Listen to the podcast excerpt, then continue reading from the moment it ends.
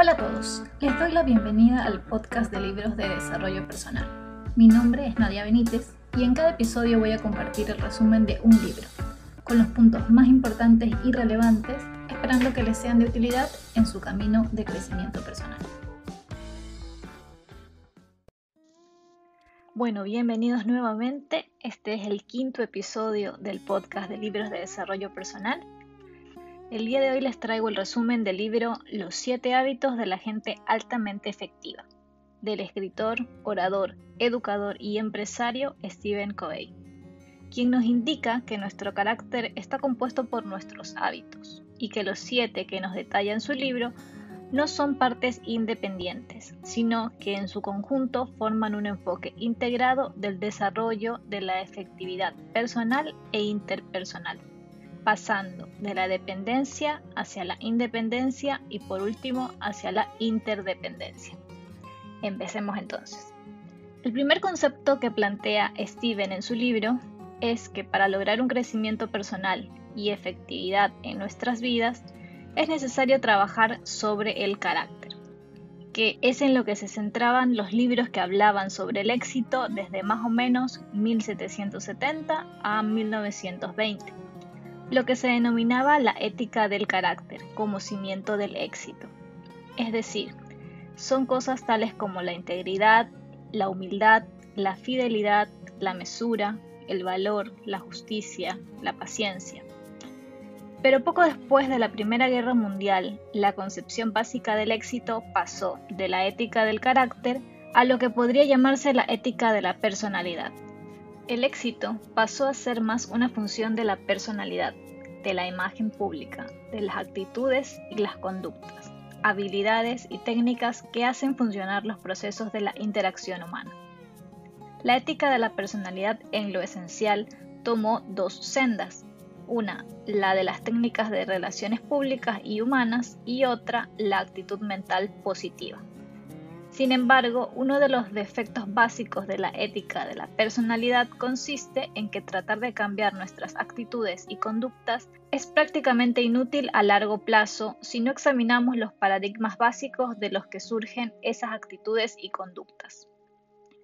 Si lo que se pretende es realizar en nuestra vida cambios relativamente menores, puede que baste con que nos concentremos en nuestras actitudes y conductas. Pero si aspiramos a un cambio significativo, equilibrado, tenemos que trabajar sobre nuestros paradigmas básicos. Sobre este nuevo nivel de pensamiento trata este libro. Nuestro enfoque de la efectividad personal e interpersonal se centra en principios y se basa en el carácter, es de adentro hacia afuera. De adentro hacia afuera significa empezar por la persona, más fundamentalmente empezar por la parte más interior de la persona, los paradigmas, el carácter y los motivos. Antes de pasar a cada uno de los siete hábitos que nos ayudarán a trabajar de adentro hacia afuera, es importante entender qué son los hábitos y tener una visión general. Los hábitos se crean cuando convergen el conocimiento, la capacidad y el deseo. Recordemos un poco de geometría e imaginemos tres círculos unidos. El espacio donde se cruza el círculo del conocimiento con el círculo de la capacidad y el círculo del deseo es donde se crean los hábitos. Pero ¿qué es el conocimiento? El conocimiento es el paradigma teórico, es decir, el qué y el por qué. La capacidad, en cambio, es el cómo hacer algo. Y el deseo es la motivación, es decir, el querer hacer. Si no se trabaja en esas tres dimensiones, no se crea el hábito. Al trabajar en los siete hábitos se va a lograr pasar de la dependencia a la independencia y finalmente a la interdependencia. La dependencia es el paradigma del tú. Tú cuidas de mí, tú haces o no haces lo que debes hacer por mí, yo te culpo a ti por los resultados. La independencia es el paradigma del yo. Yo puedo hacerlo, yo soy responsable, yo me basto a mí mismo, yo puedo elegir. La interdependencia es el paradigma del nosotros. Nosotros podemos hacerlo, nosotros podemos cooperar, nosotros podemos combinar nuestros talentos y aptitudes para crear juntos algo más importante. El concepto de interdependencia es mucho más maduro, más avanzado. Si soy físicamente interdependiente, soy capaz y dependo de mí mismo, pero también comprendo que tú y yo, trabajando juntos, podemos lograr mucho más de lo que puedo lograr yo solo, incluso en el mejor de los casos. Si soy emocionalmente interdependiente, obtengo dentro de mí mismo una gran sensación de valía, pero también reconozco mi necesidad de amor, de darlo y recibirlo. Y si soy intelectualmente interdependiente, comprendo que necesito mis propios pensamientos con los mejores pensamientos de otras personas. Los hábitos 1, 2 y 3 llevan a una persona de la dependencia a la independencia, a la esencia del desarrollo del carácter. El autor denomina a este trío como el conjunto de victorias privadas. Se centran en trabajar primero en uno mismo. Los hábitos 4, 5 y 6 están más orientados hacia la personalidad, el trabajo en equipo, la cooperación y la comunicación. Y el autor las denomina como las victorias públicas. El hábito 7 es el hábito de la renovación, que abarca a todos los otros hábitos. Entonces, empecemos ahora sí con los 7 hábitos. El primer hábito es sea proactivo. La idea básica es que estamos condicionados para responder de un modo particular a un estímulo concreto. Pero gracias al privilegio humano de la autoconciencia, se descubre que entre el estímulo y la respuesta, el ser humano tiene la libertad interior de elegir. Es decir, tenemos conciencia moral, una profunda percepción interior de lo que es correcto o incorrecto de los principios que gobiernan nuestra conducta y de la medida en que nuestros pensamientos y acciones están en armonía con dichos principios. Así también tenemos voluntad independiente, que es la capacidad para actuar sobre la base de nuestra autoconciencia, libres de cualquier otra influencia. Entonces, ser proactivo no significa solo tomar la iniciativa. Significa que como seres humanos somos responsables de nuestras propias vidas. Nuestra conducta es una función de nuestras decisiones, no de nuestras condiciones. Tenemos la iniciativa y la responsabilidad de hacer que las cosas sucedan. La palabra responsabilidad está compuesta por dos palabras, responder y habilidad. Entonces, su traducción sería habilidad para elegir la respuesta. Las personas muy proactivas reconocen esa responsabilidad. No dicen que su conducta es la consecuencia de las condiciones, el condicionamiento o las circunstancias. Su conducta es un producto de su propia elección consciente. Se basa en valores y no es producto de las condiciones ni está fundada en el sentimiento. Las personas reactivas, por su parte, se ven afectadas por el ambiente social. Cuando se las trata bien, se sienten bien. Cuando no las tratan bien, se vuelven defensivas o autoprotectoras. Las personas reactivas construyen sus vidas emocionales en torno a la conducta de los otros, permitiendo que los defectos de las otras personas las controlen. Las personas reactivas se ven impulsadas por sentimientos, por las circunstancias, por las condiciones, por el ambiente. Las personas proactivas se mueven por valores, valores cuidadosamente meditados, seleccionados e internalizados. Cuando se piensa en proactividad, se piensa también en iniciativa. Tomar la iniciativa no significa ser insistente, molesto o agresivo significa reconocer nuestra responsabilidad de hacer que las cosas sucedan. No esperar que los demás actúen. Es uno mismo quien tiene la responsabilidad de actuar. Si se espera que los demás actúen sobre uno, entonces efectivamente actuarán sobre uno mismo. La forma de reconocer si somos proactivos o reactivos es escuchando nuestro lenguaje. El espíritu del lenguaje reactivo está en transferir la responsabilidad. Por ejemplo, con frases como no puedo hacer nada, yo soy así, no lo permitirán, tengo que hacer eso, no puedo o debo. Un serio problema del lenguaje reactivo es que se convierte en una profecía de autocumplimiento. Otro modo excelente de tomar más conciencia de nuestro propio grado de proactividad consiste en examinar en qué invertimos nuestro tiempo y nuestra energía. Hay una amplia gama de cosas que nos preocupan. Entonces, ubiquémoslas en un círculo que determinaremos el círculo de preocupación. Ahora, examinando todas aquellas preocupaciones que hemos situado ahí, podemos determinar sobre cuáles no tenemos control real y sobre cuáles podemos hacer algo. A estas últimas las podemos agrupar dentro de un nuevo círculo más pequeño llamado círculo de la influencia, que obviamente va a estar dentro del círculo de preocupación. Las personas proactivas centran sus esfuerzos en el círculo de influencia. Se dedican a las cosas con respecto a las cuales pueden hacer algo. Las personas reactivas centran sus esfuerzos en el círculo de preocupación. Su foco se sitúa en los defectos de otras personas, en los problemas del medio y en circunstancias sobre las que no tienen ningún control. El problema es que cada vez que se enfocan en el círculo de preocupación, van achicando más y más el círculo de influencia. Un modo de determinar cuál es nuestro círculo de preocupación consiste en distinguir los tener y los ser. El círculo de preocupación está lleno de tener. Por ejemplo, tengo que ganar más dinero. Tengo que terminar la universidad. El círculo de influencia está lleno de ser.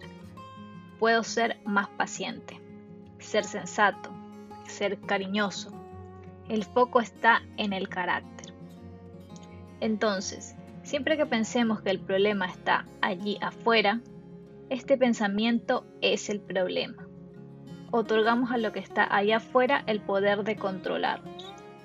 El paradigma del cambio es entonces de afuera hacia adentro. Lo que está afuera tiene que cambiar antes que cambiemos nosotros.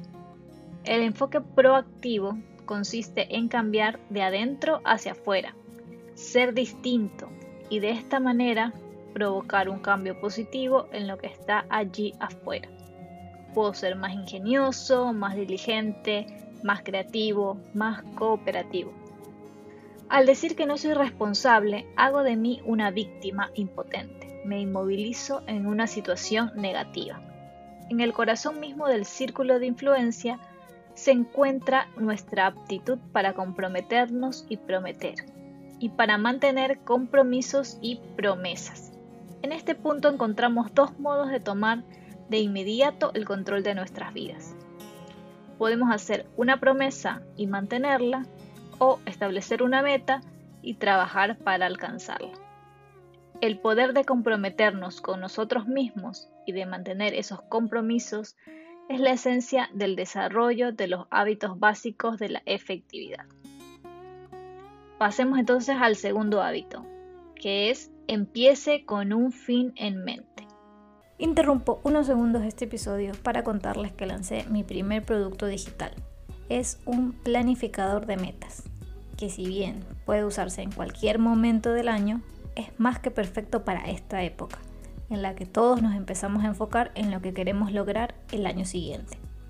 Este planificador es un file en PDF descargable que contiene diversas plantillas en las que se analizan los logros del año que concluye, se plantean las metas para el siguiente año, se reflexiona sobre las creencias que tenemos y que podrían frenar nuestro cumplimiento de las metas. Está la plantilla para las metas individuales y también para las metas trimestrales, hay hojas de seguimiento y todo viene con su explicación detallada, o sea, súper completo. Pueden revisar toda la información en atravesandotulaberinto.com slash productos y aprovechen a descargar parte del contenido de forma gratuita para que se quiten cualquier duda.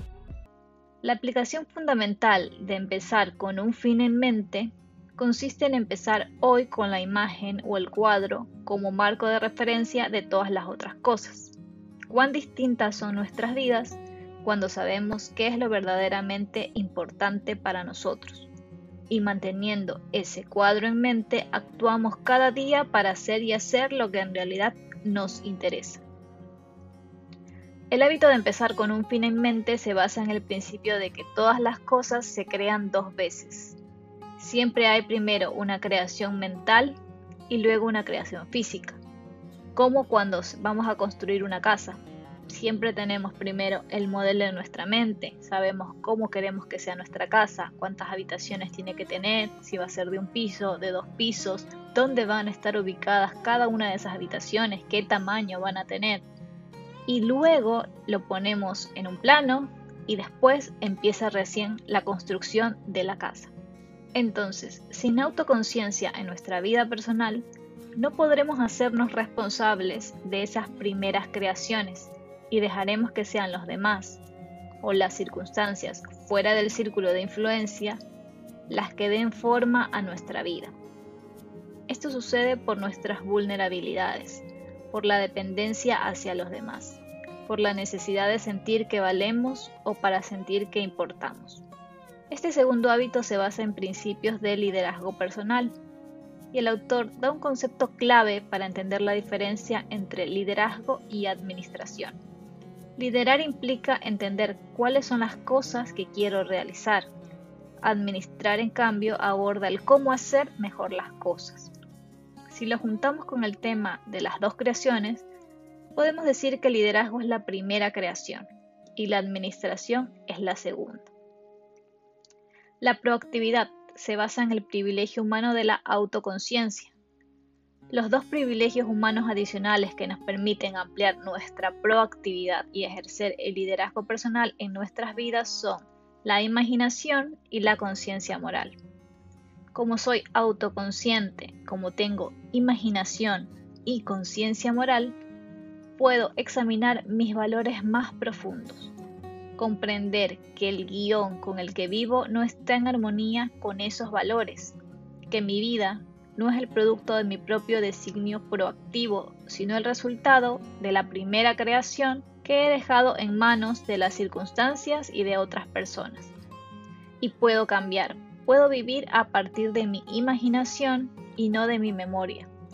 Puedo relacionarme con mi potencial ilimitado en lugar de hacerlo con mi pasado limitador. Puedo convertirme en mi propio primer creador. ¿Cómo empezar entonces con este segundo hábito? Elaborando la propia constitución personal, así como la constitución de un país, pero en este caso va a ser la propia.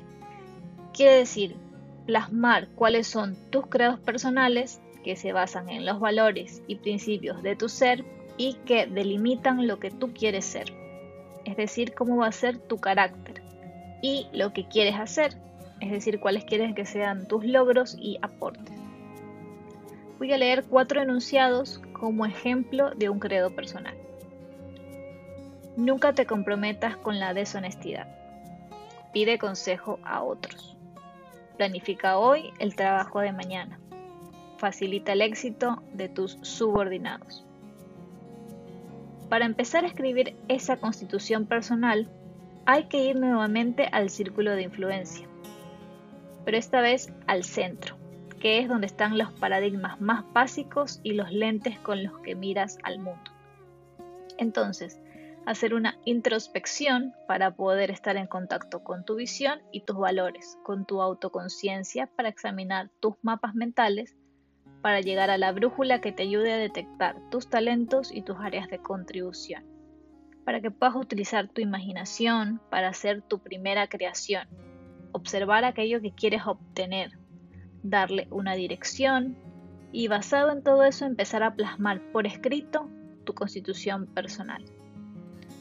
Lo que hay en el centro de nuestra vida será nuestra fuente de seguridad, guía, sabiduría y poder. La seguridad representa nuestro sentido de la valía, nuestra identidad, nuestra base emocional, nuestra autoestima. nuestra fuerza personal básica. Por guía se entiende en cambio la fuente de dirección en la vida. De acuerdo a nuestro mapa, aquí se encuentran las normas, los principios o criterios implícitos que día a día gobiernan nuestras decisiones y acciones. La sabiduría es nuestra perspectiva de la vida, nuestro sentido del equilibrio, nuestra comprensión del modo en que se aplican los diversos principios y de las relaciones que se establecen entre sí. Y el poder es la capacidad o la facultad de actuar, la fuerza y potencia para realizar algo. Es la energía vital para elegir y decidir. Cuando esos cuatro factores están presentes, juntos, armonizándose, dan origen a la gran fuerza de una personalidad noble, un carácter equilibrado, un individuo hermosamente integrado. Entonces, identifiquen ustedes cuál es el centro de sus vidas. Tomen conciencia de los propios paradigmas de sus vidas, comprendan cómo hay que cambiarlos y luego trabajen en ellos. Creen su constitución personal y pónganla en el centro de todo.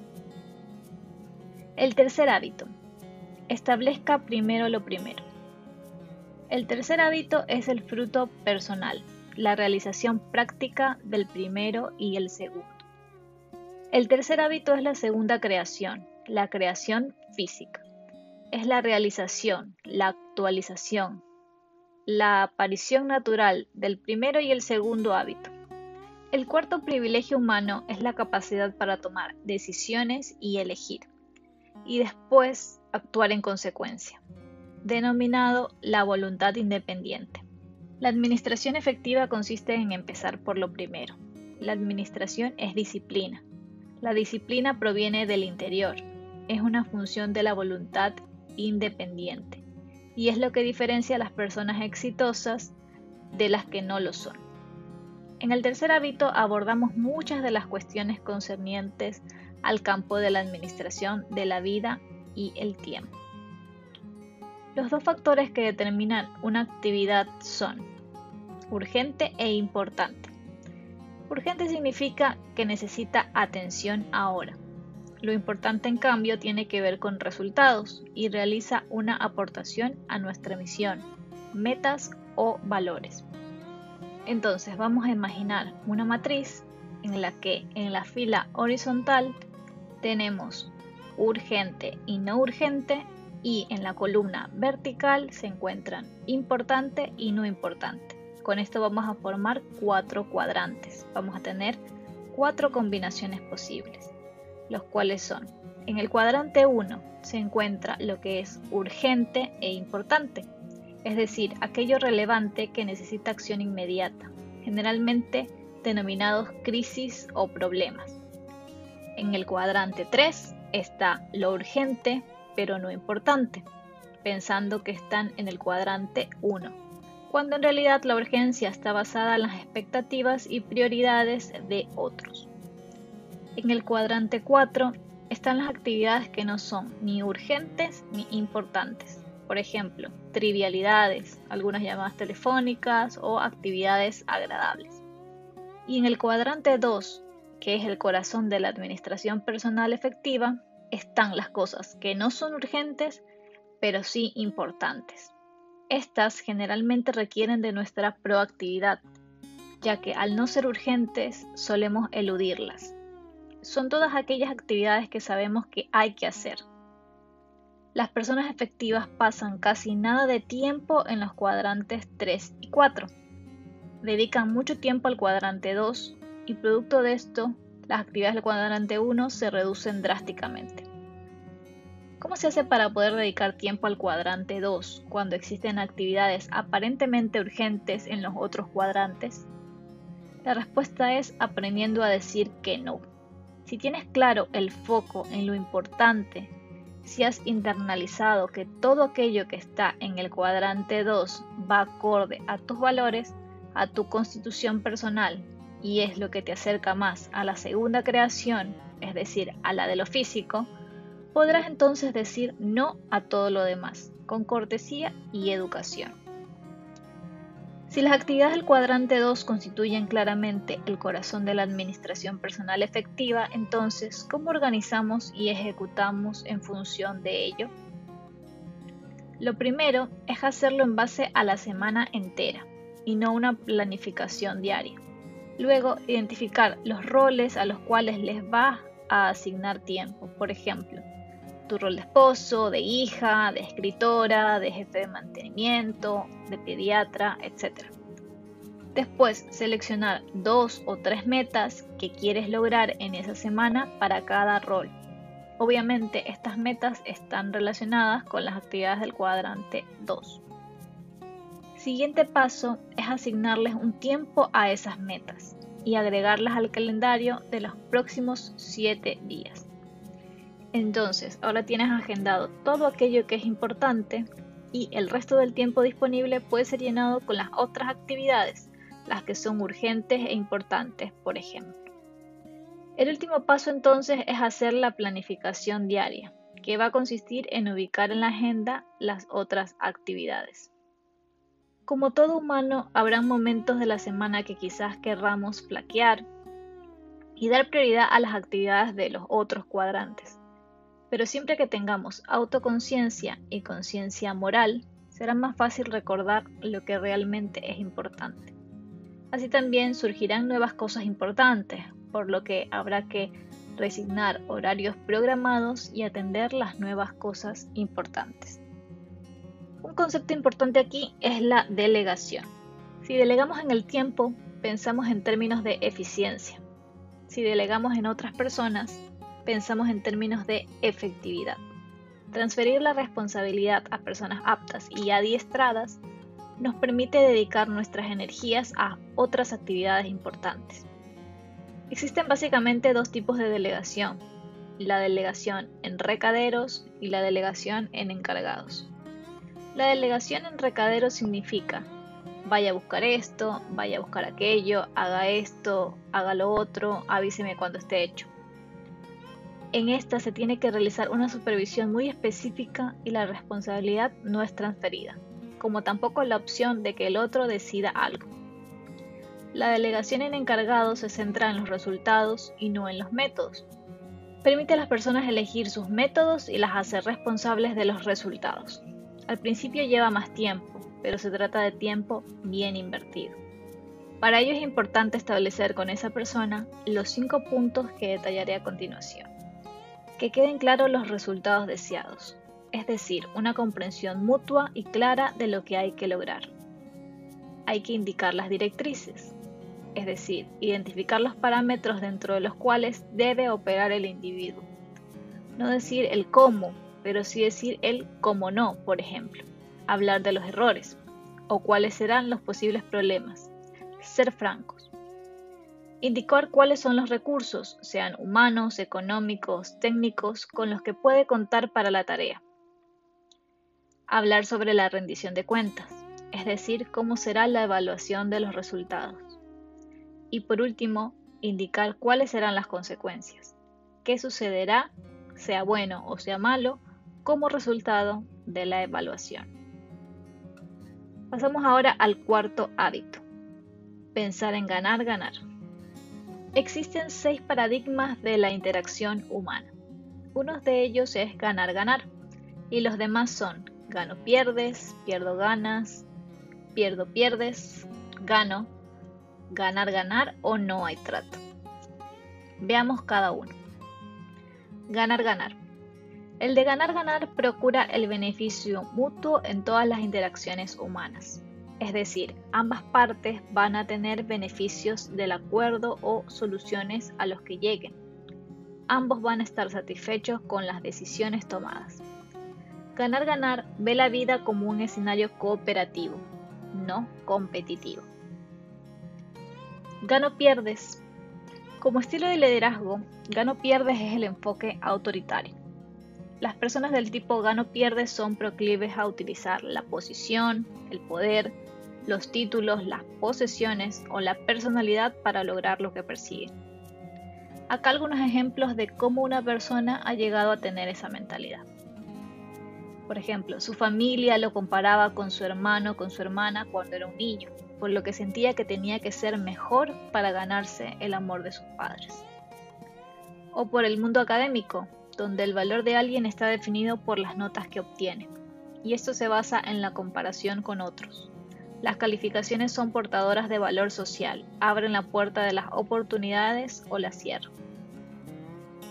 O a través de los deportes, en el que se instituye el paradigma de que en la vida algunos ganan y otros pierden. Pierdo ganas. Por su parte, algunas personas están programadas a la inversa. Pierdo ganas. Generalmente están deseosos de agradar, de apaciguar o buscar aceptación. No poseen coraje para expresar sus sentimientos o convicciones y se intimidan fácilmente por la fuerza de la otra persona. Pierdo ganas es peor que gano pierdes. Es básicamente ceder o renunciar. Seguro conoces a alguien del estilo pierdo ganas. Piensa en esa persona que evita confrontar, que se considera conciliador, que no expresa sus sentimientos y más bien los entierra. Acumula y acumula hasta que más adelante surgen pero de una peor manera. Pierdo ganas es una posición débil, basada en las inseguridades personales, y termina afectando la autoestima y la calidad de las relaciones con otros. Pierdo pierdes. ¿Cuándo vemos este estilo?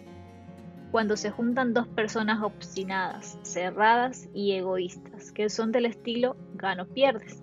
Entonces el resultado de ese encuentro será pierdo-pierdes. Pierdo-pierdes es la filosofía del conflicto, la filosofía de la guerra. Gano. Una persona con mentalidad de gano piensa en términos de asegurarse sus propios fines permitiendo que las otras personas logren los de ellas. No tiene en su interior el deseo de que el otro pierda. Y por último, ganar, ganar o no hay trato. Esta es una situación superior o elevada del ganar, ganar, porque se establece que si no se puede encontrar una solución que beneficie a ambas partes, de común acuerdo se consentirá que no hay trato. Si uno no puede llegar a un verdadero acuerdo del tipo ganar-ganar, es preferible no pactar, optando por la variante del no hay trato. En ciertas relaciones, cualquier cosa inferior a ganar-ganar es un pobre intento que afectará la relación a largo plazo. Por eso es mejor poner sobre la mesa el no hay trato. Ahora, ¿cuáles son las bases para un ganar-ganar? Si bien ya dijimos que es el hábito del liderazgo interpersonal, este hábito se basa en cinco aspectos fundamentales.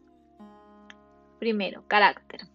Para ello hay que tener tres rasgos característicos. La integridad, que consiste en tener claridad de nuestros valores, aquellos que ya descubrimos en los primeros hábitos. El otro rasgo es madurez, que el autor define como el equilibrio entre el coraje y el respeto, es decir, la capacidad para expresar los propios sentimientos y convicciones combinada con el respeto por los pensamientos y sentimientos de los demás. Y el tercer rasgo, que es la mentalidad de abundancia, el paradigma de que en el mundo hay mucho para todos. El siguiente aspecto son las relaciones, que se construyen con base en el carácter. Y la filosofía de ganar-ganar en las relaciones parte de la confianza y la credibilidad porque ¿cómo puedes intentar siquiera una transacción con alguien con quien no hay confianza? Con quien no llegarías a tener una buena comunicación, pues no hay credibilidad. Por lo tanto, para una filosofía ganar-ganar, primero hay que trabajar en las relaciones que se construyen día a día. Tercero, acuerdos. De las relaciones derivan los acuerdos. Estos deben basarse en los cinco elementos que vimos al final del hábito 3 identificar los resultados deseados, dar directrices, indicar cuáles son los recursos, establecer cómo será la rendición de cuentas y finalmente cuáles serán las consecuencias. Los sistemas. Para que el paradigma ganar-ganar dé resultado, los sistemas tienen que brindarle sustento. El sistema de adiestramiento, el sistema de planificación, el sistema de comunicaciones, el sistema presupuestario, el sistema de recompensas, todos tienen que basarse en el principio del ganar-ganar. Y por último, los procesos. La negociación en sí es un proceso que tiene cuatro pasos. Primero, contemplar el problema desde el, otro punto de vista. Procurar realmente comprender y dar expresión a las necesidades y preocupaciones de la otra parte. Mejor aún de lo que esta última pueda hacerlo Segundo, identificar las cuestiones clave implicadas. Tercero, determinar qué resultados constituirían una solución totalmente aceptable. Y cuarto, identificar nuevas opciones posibles para alcanzar estos resultados. En esta parte de los procesos va a ser muy importante el quinto hábito, que es el que, del que vamos a hablar enseguida. Quinto hábito. Procure primero comprender y después ser comprendido.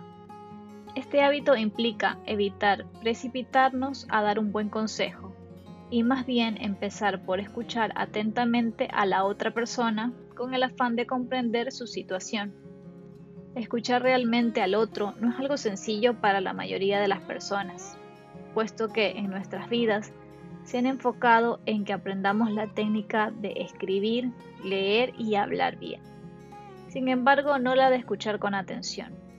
Si bien hoy en día hay técnicas para escuchar, el autor nos invita a aplicar la comprensión verdadera que la otra persona sienta que su preocupación o interés es real, que su intención de ayudar es verdadera, de tal forma que la otra persona esté dispuesta a abrirse y luego también a escuchar. Existen cinco niveles para escuchar. Ignorando, es decir, no escuchamos en absoluto. Fingiendo, es decir, aplicando frases afirmativas como por ejemplo, sí, correcto, la escucha selectiva, es decir, solo escuchamos una parte de todo el diálogo. La escucha atenta, es decir, prestando toda nuestra atención. Y por último, la escucha empática, que significa escuchar con la intención de comprender. Ampliando un poco más la escucha empática, esta consiste en ver las cosas desde el marco de la otra persona, como esa persona ve el mundo, comprender lo que siente. En este tipo de escucha se evita proyectar nuestra propia autobiografía, que consiste en filtrar todo a través de nuestros propios paradigmas, indicar que se sabe exactamente lo que siente el otro, que ya hemos pasado por algo similar, e incluso intentar contar nuestra propia experiencia y aconsejar de acuerdo a lo que ya nos ha funcionado. Profundizando en las respuestas autobiográficas, hay cuatro tipos. Cuando respondemos lo hacemos con una evaluación, es decir, estamos de acuerdo o disentimos. Respondemos con un sondeo, formulamos preguntas partiendo desde nuestro propio marco de referencia. O respondemos con un consejo sobre la base de nuestra experiencia. Y por último, respondemos con una interpretación, Tratamos de descifrar a alguien, explicar sus motivos, su conducta sobre la base de nuestros propios motivos y conductas. Por eso, en la escucha empática se procura primero entender y luego prescribir, haciendo la analogía cuando un médico diagnostica y luego prescribe la receta. Para esto se puede tomar como base la técnica que se ha aprendido en cursos o libros, pero adicionando el entender los sentimientos del otro, una de las técnicas consiste en imitar el contenido, básicamente repetir lo que el otro ha dicho. La siguiente consiste en parafrasear el contenido. La más efectiva consistirá en unir el parafraseo con el sentimiento. De esta forma, al darle un aire psicológico, ayudará al otro a elaborar sus propios pensamientos y sentimientos. Esto hará incrementar la confianza y que desaparezcan las barreras, la persona comunicará realmente lo que tiene dentro, abrirá el alma. Saber ser comprendido es la otra mitad del quinto hábito, igualmente esencial para alcanzar soluciones ganar-ganar. Para esto hay que realizar planteamientos efectivos. Esto se logra si primero le inspiramos confianza al otro. Este tiene fe en nuestra integridad, en nuestra credibilidad personal. Segundo, si nosotros estamos alineados con la emoción de la comunicación de la otra persona. Y tercero, haciendo una exposición razonada de nuestro planteamiento. Pasamos al sexto hábito, la sinergia. La sinergia es la manifestación de todos los otros hábitos reunidos. Significa que el todo es más que la suma de sus partes. Imaginemos una familia de cuatro miembros la fuerza que tiene la familia como un todo va a ser mucho mayor que si se suma individualmente la fuerza de cada miembro.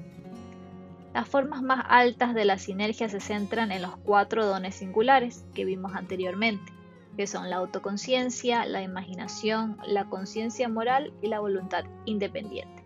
En el motivo ganar-ganar y en las aptitudes para la comunicación empática. La esencia de la sinergia consiste en valorar las diferencias, respetarlas, compensar las debilidades y construir sobre las fuerzas.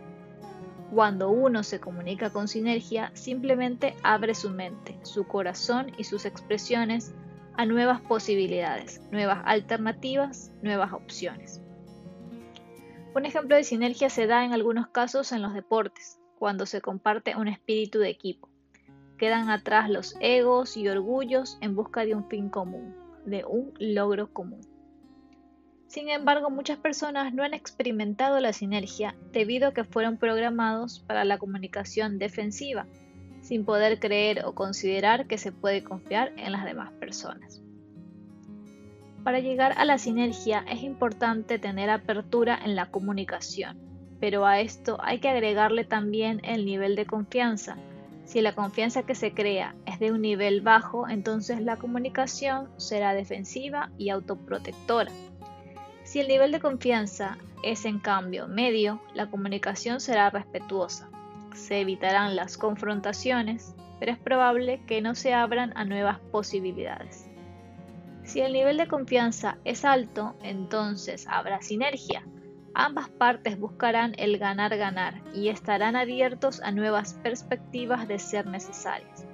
Y en el último recurso se inclinarán por el no hay trato si consideran que las soluciones a las que llegan no satisfacen de igual forma a ambas partes.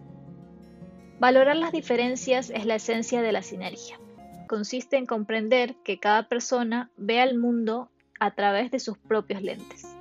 A menos que valoremos las diferencias de nuestras percepciones, a menos que creamos en la posibilidad de que ambos tengamos razón, de que la vida no sea siempre un esto o aquello, de que casi siempre hay terceras alternativas, nunca podremos trascender los límites de ese condicionamiento. La sinergia da resultados, es un principio correcto, es la realización suprema de todos los hábitos anteriores. Es la efectividad en una realidad interdependiente. Es formación del equipo, es trabajo de equipo, desarrollo de la unidad y la creatividad con otros seres humanos. Y finalmente el séptimo hábito, afile la sierra. Este hábito implica invertir en uno mismo, tanto a nivel físico, mental, emocional y espiritual. Para ser efectivos debemos reconocer la importancia de dedicar tiempo regularmente a afilar la sierra en las cuatro áreas o dimensiones como lo denomina el autor. En la dimensión física esta supone cuidar efectivamente nuestro cuerpo físico, comer el tipo correcto de alimentos, descansar lo suficiente y hacer ejercicio con regularidad. Dedicar al menos 30 minutos diarios a la actividad física, desarrollar la flexibilidad, la fuerza y la resistencia. En la dimensión espiritual, en cambio, que es nuestro núcleo, nuestro centro y el compromiso con nuestro sistema de valores, la forma de renovarla es individual para cada uno. El autor comenta que él se refugia en la meditación de las escrituras, pero hay personas que lo pueden hacer sumergiéndose en la literatura, en la música o en la naturaleza. Por ello es importante el enunciado de la misión personal o la constitución propia, para repasarlos constantemente y comprometernos con ellos. La dimensión mental para hacer una renovación mental, podemos recurrir a dejar de estar tan enfocados en la televisión o en el Internet y dedicarnos más a estas actividades que voy a nombrar. Por ejemplo, la lectura, leyendo libros con contenidos de calidad. A la escritura. El autor sugiere llevar un diario donde se notan los pensamientos, las experiencias y aprendizajes. O también a la actividad de organizar y planificar, pues de esta forma se empieza con un fin en mente y se practica la visualización y la imaginación. Y la dimensión social emocional. En esta área, a diferencia de las anteriores, se enfoca en los hábitos de la victoria pública, dado que nuestra vida emocional se desarrolla a partir de nuestra relación con otros. Entonces, para poder renovarla, es necesaria la práctica diaria, con aquellos seres que de una u otra forma son parte de nuestras vidas. Y practicar significa que si se encuentran en alguna situación de problema o conflicto, entonces se debe empezar con el hábito 4, buscar un ganar-ganar. Luego pasar a primero comprender para luego ser comprendido, es decir, escuchar y entender al otro. Luego intentar que entienda también la postura de uno. Y finalmente utilizar la sinergia para encontrar una solución común. Finalmente, la renovación equilibrada es sinérgica en grado óptimo. Lo que uno hace para afilar la sierra en cualquiera de las dimensiones tiene un efecto positivo en las otras, porque todas están altamente interrelacionadas. Al progresar en una dimensión, acrecentamos nuestras aptitudes en las otras. Los siete hábitos de las personas altamente efectivas producen una sinergia óptima entre esas dimensiones. Este séptimo hábito, el de la renovación, en realidad es el principio, que nos permite ascender en una espiral de crecimiento y cambio, de perfeccionamiento continuo. Nos conduce a nuevos niveles de comprensión y a vivir cada uno de los hábitos en un plano cada vez más elevado. Bueno, y así termina el resumen de este libro. Espero que les haya gustado, sé que fue un poco largo y les agradezco a los que se quedaron hasta el final. Es un libro bastante interesante y cuenta con bastantes ejemplos que lastimosamente por un tema de tiempo no los pude incluir acá. Intenté resumir lo más importante para ustedes, pero si les interesa, en todo caso, se los recomiendo para que lo tengan en su biblioteca personal. Me despido y nos vemos en el próximo episodio. Gracias por escuchar el podcast. Si te gustó, no dudes en compartirlo en redes sociales para que llegue a más personas.